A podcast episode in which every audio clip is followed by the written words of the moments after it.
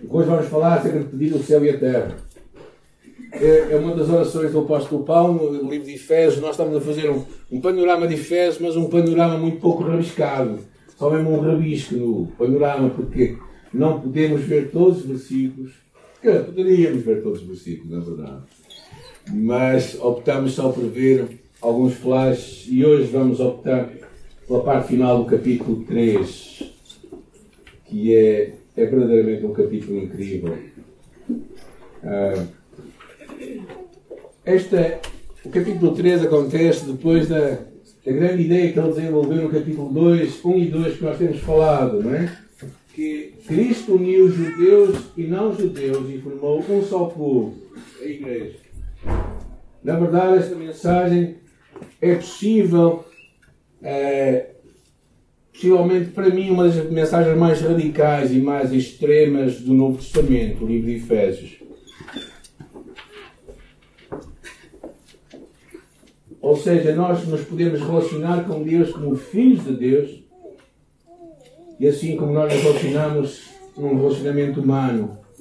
Deus deixa de ser alguém distante, afastado, para passar a ser alguém de perto. Alguém até a que um judeu se atrevia a chamar pai. Isso é verdadeiramente incrível. E depois de do que falámos a semana passada, quando terminamos que não há mais estrangeiros, não somos mais estrangeiros nem imigrantes, mas somos concidadãos dos santos e membros da família de Deus. O apóstolo Paulo, no capítulo 3, começa dizendo assim, só o versículo 1: Por esta causa, e eu, Paulo, sou prisioneiro de Jesus Cristo, por amor de vós, gentios. Qual é a causa? a causa de que Deus criou uma igreja, criou uma família, criou um povo. E então ele diz: por causa disso, eu sou prisioneiro.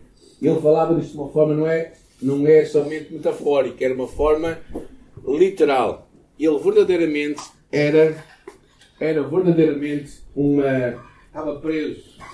E esta é uma das cartas escritas na prisão. Então vamos ler o versículo 14 até o versículo até ao final, sim? capítulo 3, versículo 14 até 21. Quem puder ficar em pé, vamos ficar. Quem? Diz assim o apóstolo Paulo, no capítulo 3 de Efésios, versículo 14 até 21. Por esta causa, dobro os meus joelhos perante o Pai, de quem toda a família nos céus e na terra recebe o nome, para que, segundo as riquezas da sua glória, vos conceda que sejais interiormente fortalecidos com poder pelo seu Espírito Santo. E que Deus habite pela fé em vosso coração, a fim de que, agarrados e fundamentados em amor, vos seja possível compreender com todos os santos a largura, o comprimento, a altura e a profundidade desse amor. E assim, conhecer esse amor de Cristo, que excede todo o entendimento, para que sejais preenchidos até à plenitude de Deus. Aquele que é poderoso para fazer todas as coisas além do que pedimos ou pensamos, pelo poder que age em nós. A Ele seja a glória na Igreja e em Cristo Jesus, por todas as gerações, para todo sempre. Amém. Amém. Podem sentar, irmão. Ah, então vamos ao texto bíblico, está bem? Vamos ver o que, que Deus quer nos falar, algumas lições. A primeira delas é, fala com o Pai que te ouve. Ah, o apóstolo Paulo aqui está claramente a pintar o grande quadro da igreja. O mundo que se apresenta desintegrado, o mundo que está por toda a parte com divisão e separação entre as nações, problemas étnicos, problemas de raças, problemas de guerras. Talvez o mesmo mundo que hoje nós vivemos. Cristo é o que mantém tudo juntos. Cristo é o instrumento de Deus por meio do qual os homens se tornam um, em que não há divisões, em que verdadeiramente não há separações. E a igreja é este lugar. A igreja, e só a igreja é a extensão de Cristo, o corpo através do qual Cristo está a operar no mundo. Ele usa algumas expressões interessantes, essa ideia aqui. Eu me ponho de joelhos diante do Pai. Ajoelhar-se era prostrar-se diante de Deus. Os judeus oravam normalmente em pé, com as mãos levantadas, também estendiam as mãos, as palmas para cima. Mas quando ele fala de se pôr de joelhos, de estar diante de Deus, fala da intensidade da sua oração. A intensidade do que estava na sua alma. E claro, nós temos muitas orações ao longo da Bíblia, mas Paulo estava aqui a pensar na igreja de Deus, na igreja que estava ali em Éfeso, na igreja que estava por todo lá, ao lado da, da, do Novo Testamento, a igreja que ele tinha visto nascer. E ele se punha de joelhos diante do Pai, diz aqui intenção, diante do Pai, perante o Pai.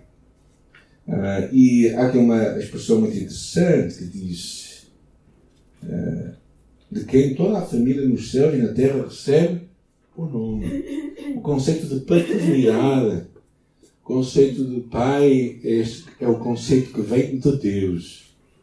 É? Deus é pai. Então, o conceito da imagem de paternidade mais excelente que tu e eu podemos ter deveria ser imagem de Deus. Muitos de nós ficamos confundidos ao, ao termos muitos pais que realmente ficam muito aquém da imagem de Deus. Lembro-me uma história de um livro que usamos no Ministério Rever, aqui na nossa igreja no passado, contava a história de um rapaz que uh, estava perdido na vida e foi parar para a Índia, atrás de encontrar futuro para a sua vida. Em uma dada altura encontra-se com um missionário. O missionário vira-se para ele e diz assim: Deus é o teu pai. E ele começa a dizer: Não quero saber de Deus para nada. Porque o pai dele não era certamente a pessoa que ele queria conhecer de perto. E claro, muitos de nós temos, muitos de nós temos talvez não os pais perfeitos, muitos de nós somos de certeza não os pais perfeitos. Mas este conceito de paternidade, este conceito de, de sermos pai, de cuidarmos, de amarmos, de, de verdadeiramente termos laços afetivos a ponto de estarmos dispostos a dar a nossa vida pelos nossos filhos, não é? É, é a imagem de Deus se temos este sentimento na nossa alma, se temos esta marca em nosso coração, é porque Deus fez isto por nós. Então ele diz: Eu, eu estou. Então, Paulo sabia que o segredo da, de muitas coisas acontecerem na vida é oração. Eu não vou perguntar quem acredita que a oração é o segredo para a mudança. Sabe porquê? Porque nós vivemos consistentemente com aquilo que acreditamos. O que é que eu quero dizer? Se tu e eu não oramos o suficiente, se tu e eu não oramos como deveríamos orar, é porque realmente não acreditamos que a oração é a chave da mudança.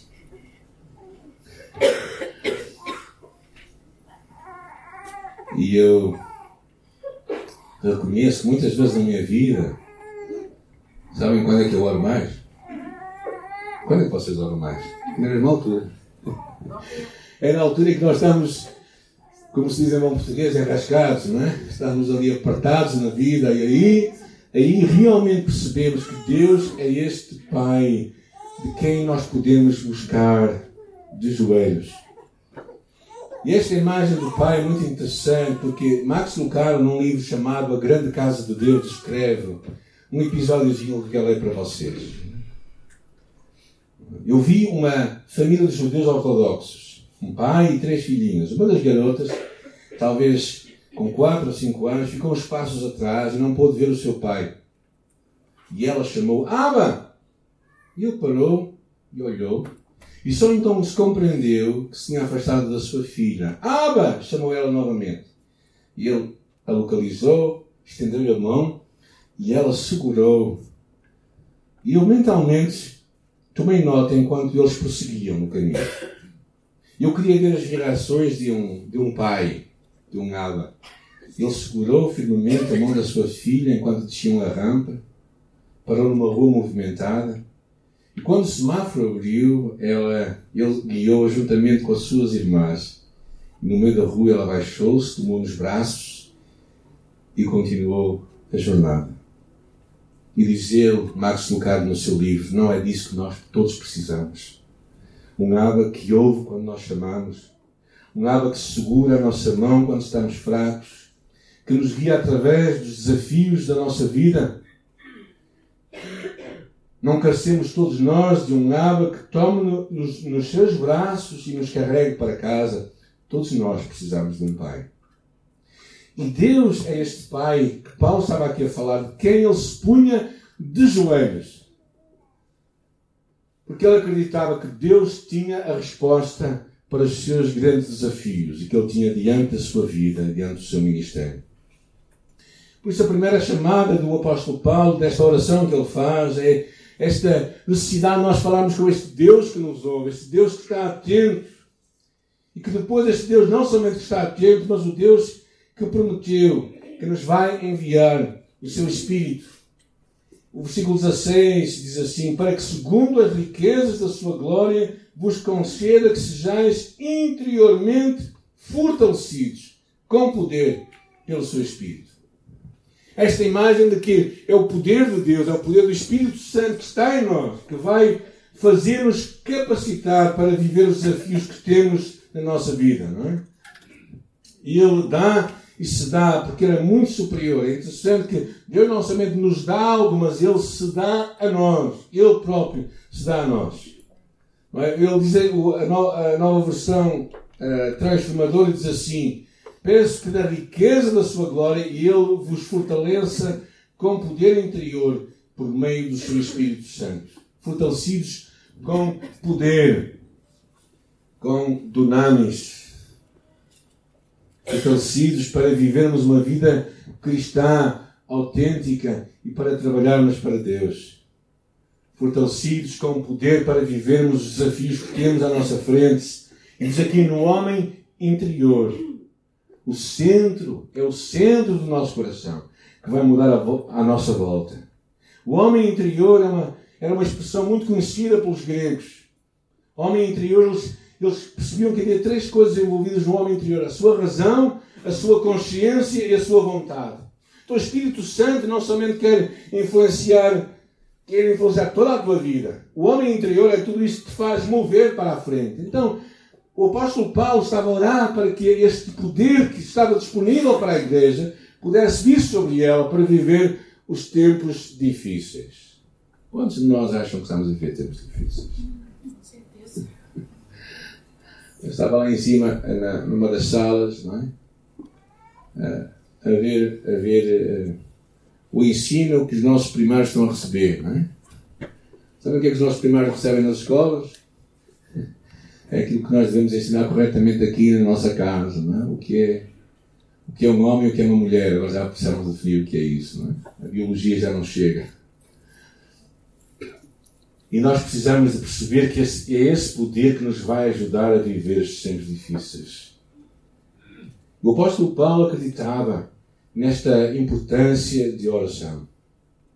E tu e eu precisamos de nos pôr joelhos mais vezes diante do Pai, para que sejamos fortalecidos com poder no nosso homem interior, nesse homem está por dentro. O que é que está dentro da tua alma hoje? O que é que está realmente a, a mexer a tua vida hoje? O apóstolo Paulo, mais à frente, no capítulo 5, versículo 18, diz: Não vos embriagueis com vinho da contenda, mas enchei-vos do Espírito. E ser cheio do Espírito é esta, esta necessidade que nós temos de estarmos expostos a Ele. Lembro-me das primeiras vezes que eu ouvi falar sobre este tema foi quando eu tinha os meus 15, 16 anos. Estava num acampamento lá embaixo no, no Baixo Alentejo, em Mil Fontes. E uma amiga minha estava com um copo de água toda suja e com uma mangueira ligada com água. E sabe o que acontece quando vocês metem um copo com água sujo e metem uma mangueira a derramar água, o que vai acontecer? Aquilo vai tirar a sujidade toda. Aquilo vai trazer ao de cima o que está mal. E quando nós falamos dessa ideia de encher do Espírito, é mesmo esta ideia de que quando nós deixamos que Ele encha a nossa vida, então o que está mal vai sair. o que está sujo vai ser limpo. E isso não acontece por uma. Por, eh, às vezes nós trabalhamos muito a vida cristã pela negativa. Mas a vida cristã é uma vida pela positiva, no sentido em que quando Cristo tiver tudo o que há em ti, então Satanás não vai ter nada na tua vida. Há muita gente que se preocupa tanto com os demónios, com o mundo em que vivemos, os desafios que nós temos, mas preocupam-se muito pouco com viver uma vida cheia do Espírito Santo. E quando nós vivemos uma vida cheia do Espírito Santo, então nós vamos trabalhar, vamos viver saudáveis. Um bocado como a questão da saúde, não é? Uh, tu podes estudar muitas doenças, certo? Tu podes fazer um estudo incrível sobre doenças, podes falar com os nossos médicos e enfermeiros, estás a saber tudo sobre as doenças, mas sabes o que é melhor? É saber tudo sobre a saúde. Se souberes tudo sobre a saúde, tu vais ser uma pessoa mais saudável. Agora, se souberes tudo sobre a doença, se calhar não vais ficar mais doente, não é? Porque vais começar. Então, se tu fores para a net, para o Google, não é? então, vais ficar meio doente, não é? O que tu precisas saber é. Eu acho que espiritualmente é a mesma coisa. O que nós precisamos fazer é, é nos alimentarmos de Deus. Como nós temos falado há um tempo atrás, falando acerca da importância de inspirar a palavra, de respirar em oração, de viver uma vida de obediência a Deus. Se fazermos assim, nós vamos viver cheios do Espírito Santo, nós vamos viver uma vida de vitória. É disso que o apóstolo Paulo está a orar. A oração do apóstolo Paulo, uma oração incrível para que, segundo a riqueza da sua glória, vos conceda que sejais interiormente, no vosso homem interior, fortalecidos com poder, ou seja, com força, com capacitação para vivermos uma vida que agrada a Deus.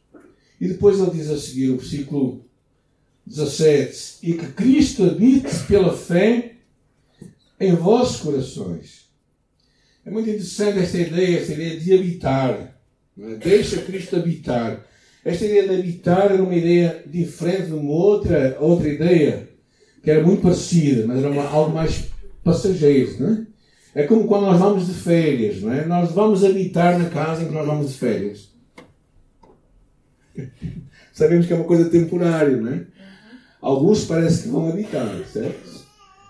Alguns levam malas que nunca mais terminam. Mas a ideia que está por detrás, que o apóstolo Paulo estava a falar aqui, não é? É que Cristo habite, quer dizer que ele seja permanente em vossa vida, em contraste com algo que era temporário, temporário e passageiro. É?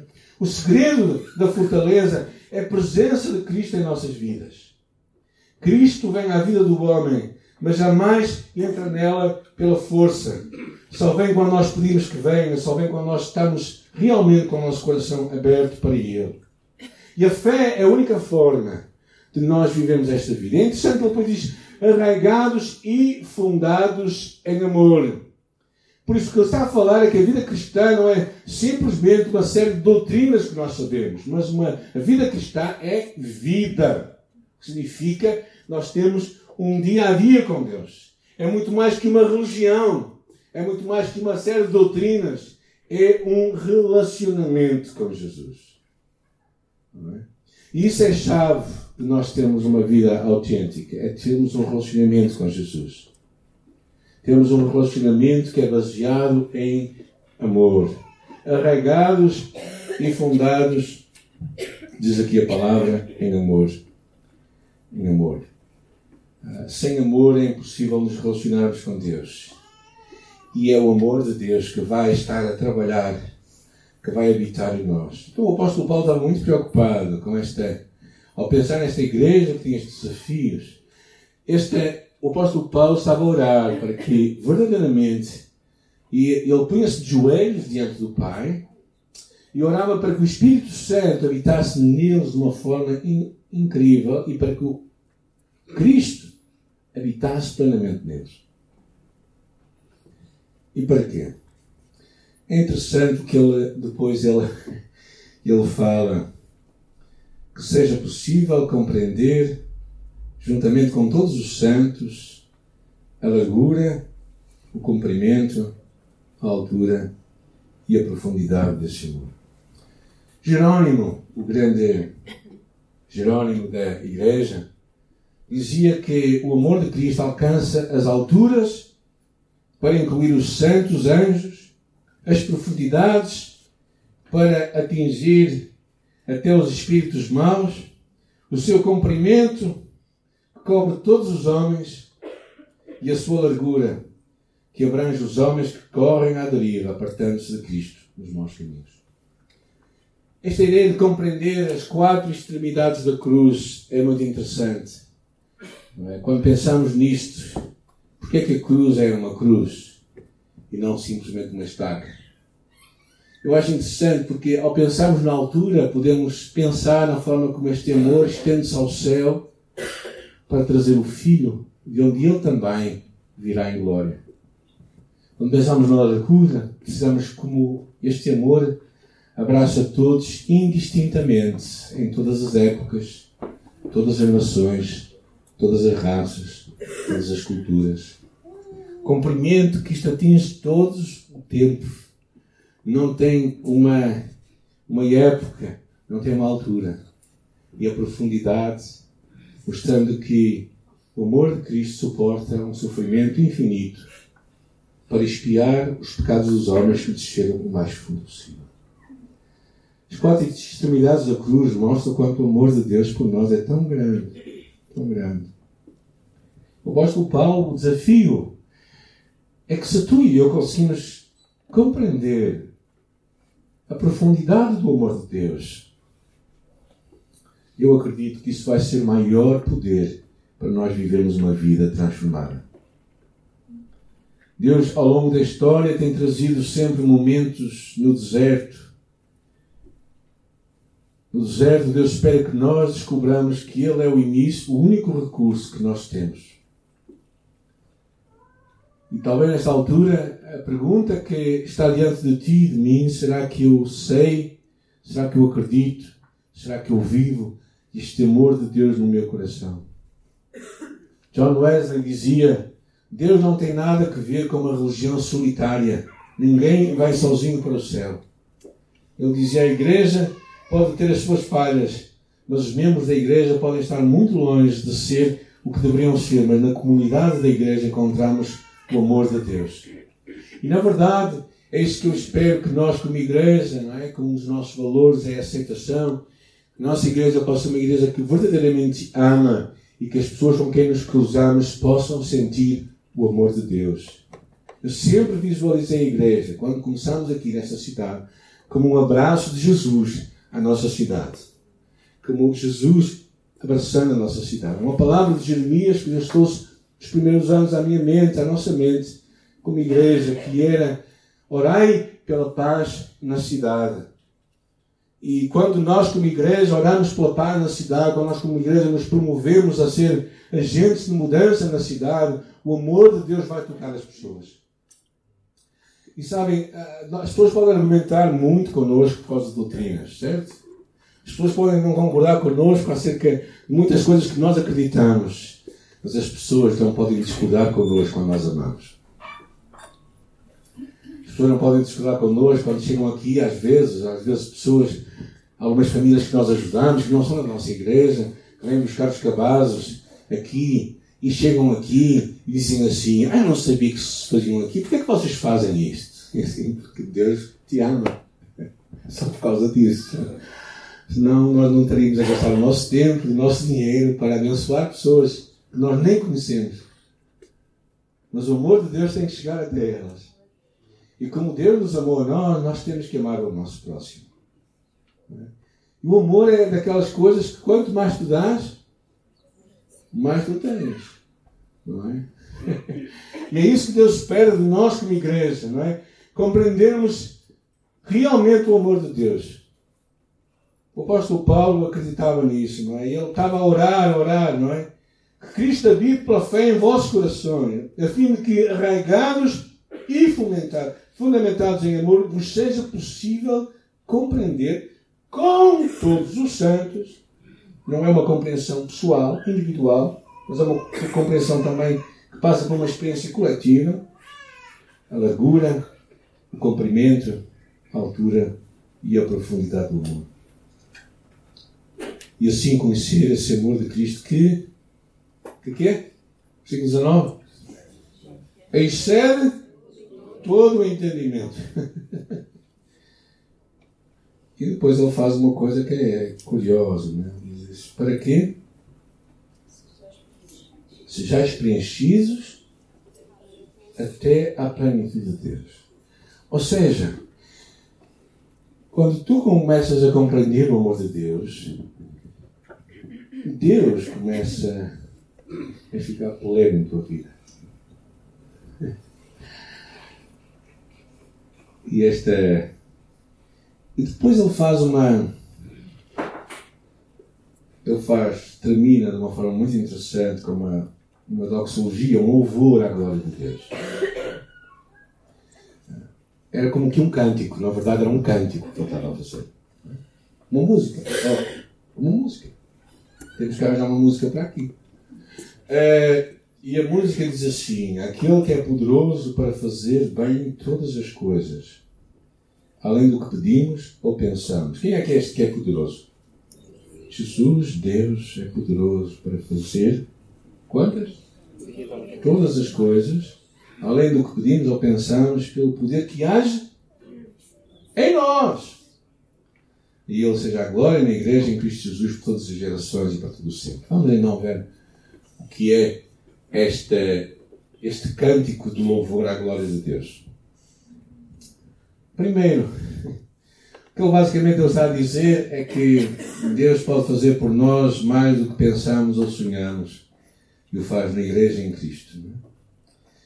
É? Antes do apóstolo Paulo abandonar este capítulo, capítulo 3, para entrar no capítulo 4, porque, deixem-me dizer-vos uma coisa, alguns estão a dizer, oh pastor, mas estamos sempre, não há nada.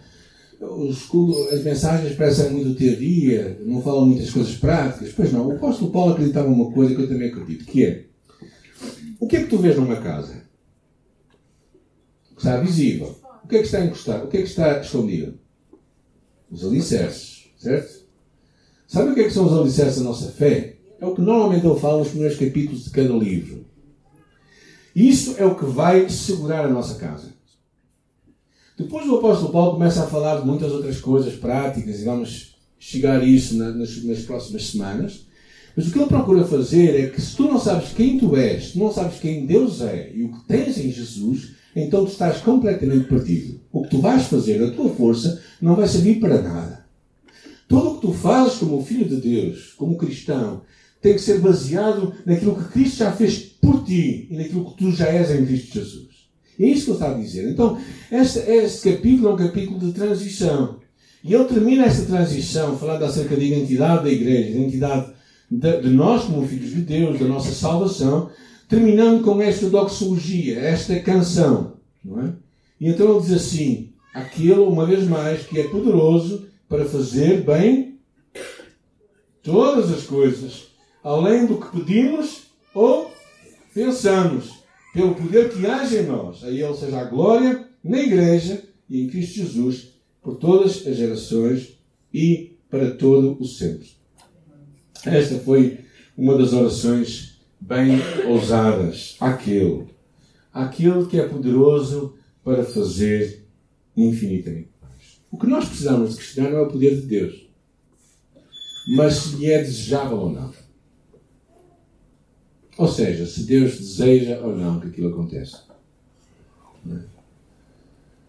Ah, às vezes, algumas pessoas que às vezes nos visitam aqui na igreja, ou os pastores, dizem, olham para o edifício e ficam muito impressionados. E dizem assim, bem, nós só fizemos isto porque Deus nos disse.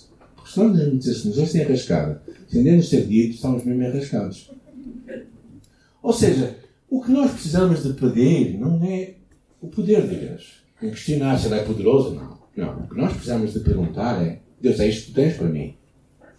Ou seja, nós temos às vezes grandes desafios e grandes coisas que temos diante de nós. Alguns vieram para Portugal sem saber onde é era Portugal, não? pensavam que era ao lado do Brasil. e vieram assim na aventura, né? E alguns, se calhar, coitados, já ficaram um bocadinho enrascados. Mas ora que o Senhor traga livramento à nossa vida, não é? E vitória. Às vezes o que para nos perguntar é, Deus, é neste caminho que eu, quero, que eu devo ir, não é? Quando alguém vai à África, eu sempre digo que traz lá uma doença, que é a doença de voltar outra vez. Então eu sempre pergunto sempre, mas é isso que Deus quer para ti? Então, o que nós precisamos de perguntar, não é? Primeiro, assentar na nossa mente, pensar, Deus criou todas as coisas. Deus não é capaz de responder à tua oração. A tua oração é grande demais para Deus. O teu pedido é imensurável, que Deus não possa ouvi-lo. O Deus que do nada criou o mundo não pode ir de encontro à tua necessidade? Pode. Então nós temos que começar neste Deus que é poderoso para fazer infinitamente mais. E depois diz ele a seguir do que nós pedimos ou pensamos. Agora, ter algumas orações fortes, algumas orações. A Bíblia tem uma série de orações interessantes, não é?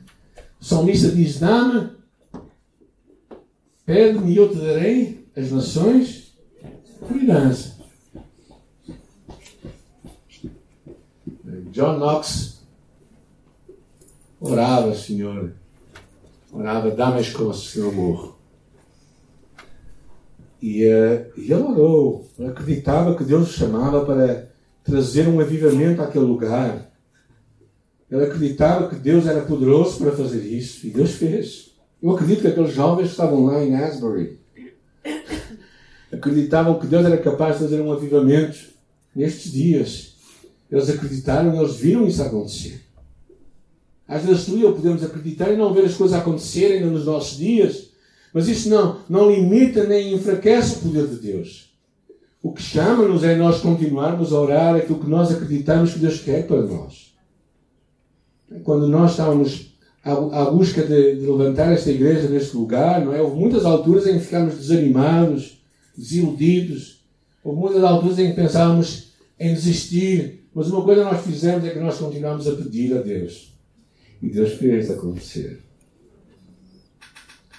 Então precisamos ser ousados na nossa fé, nos nossos pedidos. Uma coisa peço ao Senhor, dizia o salmista, e a buscarei, que eu possa morar na tua presença. Quantos dias? Todos os dias da minha vida.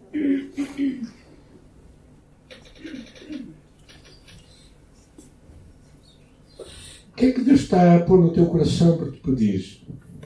Para a tua vida pessoal, para a tua família, para a nossa igreja. O que é que Deus está a pôr no teu coração para te pedir? Ora, aquele que é poderoso para fazer infinitamente mais de tudo quanto pedimos ou pensamos. Tiago dizia: Nada temos porque não pedis. E às vezes pedis e não recebeis porque pedis mal. Então daí temos uma escola de oração, não é? daqui a duas semanas, aqui na nossa igreja, vamos ter a escola de oração que nos vai ajudar a pedir bem.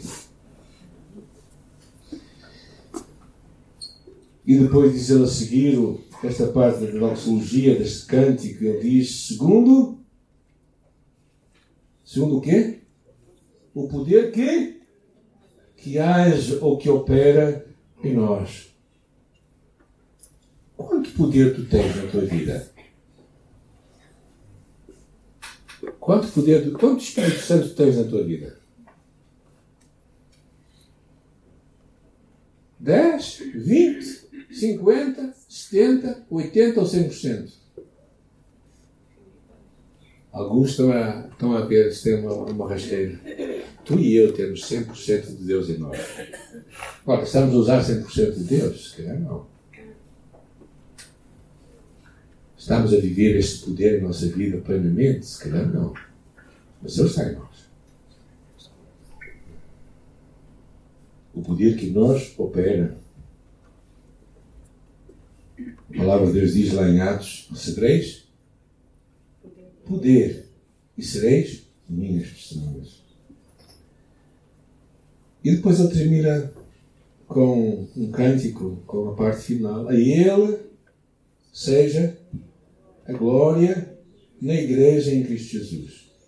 O final e o propósito da vida de todo crente é trazer glória para Deus.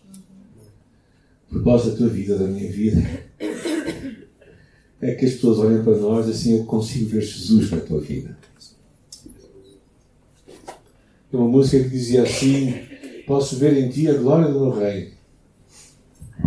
Uma música que é assim: Oh, eu te amo com o amor do Senhor. Sim, eu te amo com o amor do Senhor. Posso ver em ti a glória do meu Rei. Eu te amo com o amor do Senhor. Já todos ouviram? Já todos ouviram agora. Oh, eu te amo com o amor do Senhor. Sim, eu te amo com o amor do Senhor. Posso ver em ti a glória do meu Rei. Sim, eu te amo com o amor do Senhor. Glória do meu Rei. Fora. Amanhã, segunda-feira, começa a semana. Pessoas veem a glória do Rei em ti e em mim. Pessoas veem Jesus.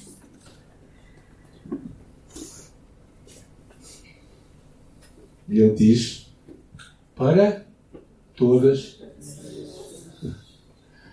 Qual é o legado que tu vais deixar? No carro é melhor não, que só vai dar problemas. Qual é o legado que tu vais deixar à próxima geração? Não é o legado aquilo que ninguém pode retirar. Aquela sorte de bênçãos que Deus tem para ti e. Esta é a oração do apóstolo Paulo por, nós, por nossa igreja, por aquela igreja, mas também eu acredito por nós. E se calhar é um desafio para ti e para mim também, para dobrarmos os nossos joelhos perante o Pai. E eh, orar para que tenhamos poder no nosso homem interior, para que Cristo habite em nós plenamente e que possamos compreender a dimensão do amor de Deus, a altura, a profundidade, a largura e o comprimento e que este conhecimento de Deus possa nos habilitar para vivermos vidas de esperança com Jesus. Porque o mundo, o mundo hoje e amanhã vai precisar de gente de esperança. E eu oro que o Senhor traga a tua vida, a minha vida, a nossa igreja, uh, motivação para sermos pessoas que têm esperança naquilo que Deus está a fazer neste mundo. E mesmo quando tu paras, se calhar, a ouvir as notícias, a perceber o que está a acontecer toda à nossa volta, e começamos a ficar um bocado deprimidos, não é? Começamos a ver, eu estava a fazer contas dia, aumento dos preços, gente. Nós compramos, de vez em quando, comida, né? E para, para ajudar as famílias, né? E outro dia, no Natal, tivemos uma iniciativa maior e íamos gastar mais dinheiro. Eu fui ver o preço das coisas, não é? Eu fiquei assustado, gente. Fiquei assustado, não é? coisa que custava, custava 68 cêntimos, passou a custar 1,38€, não é? Eu falo menos de 20%, em algumas coisas foi mais que 100%, mas fiquei assustado com muitas coisas, não é?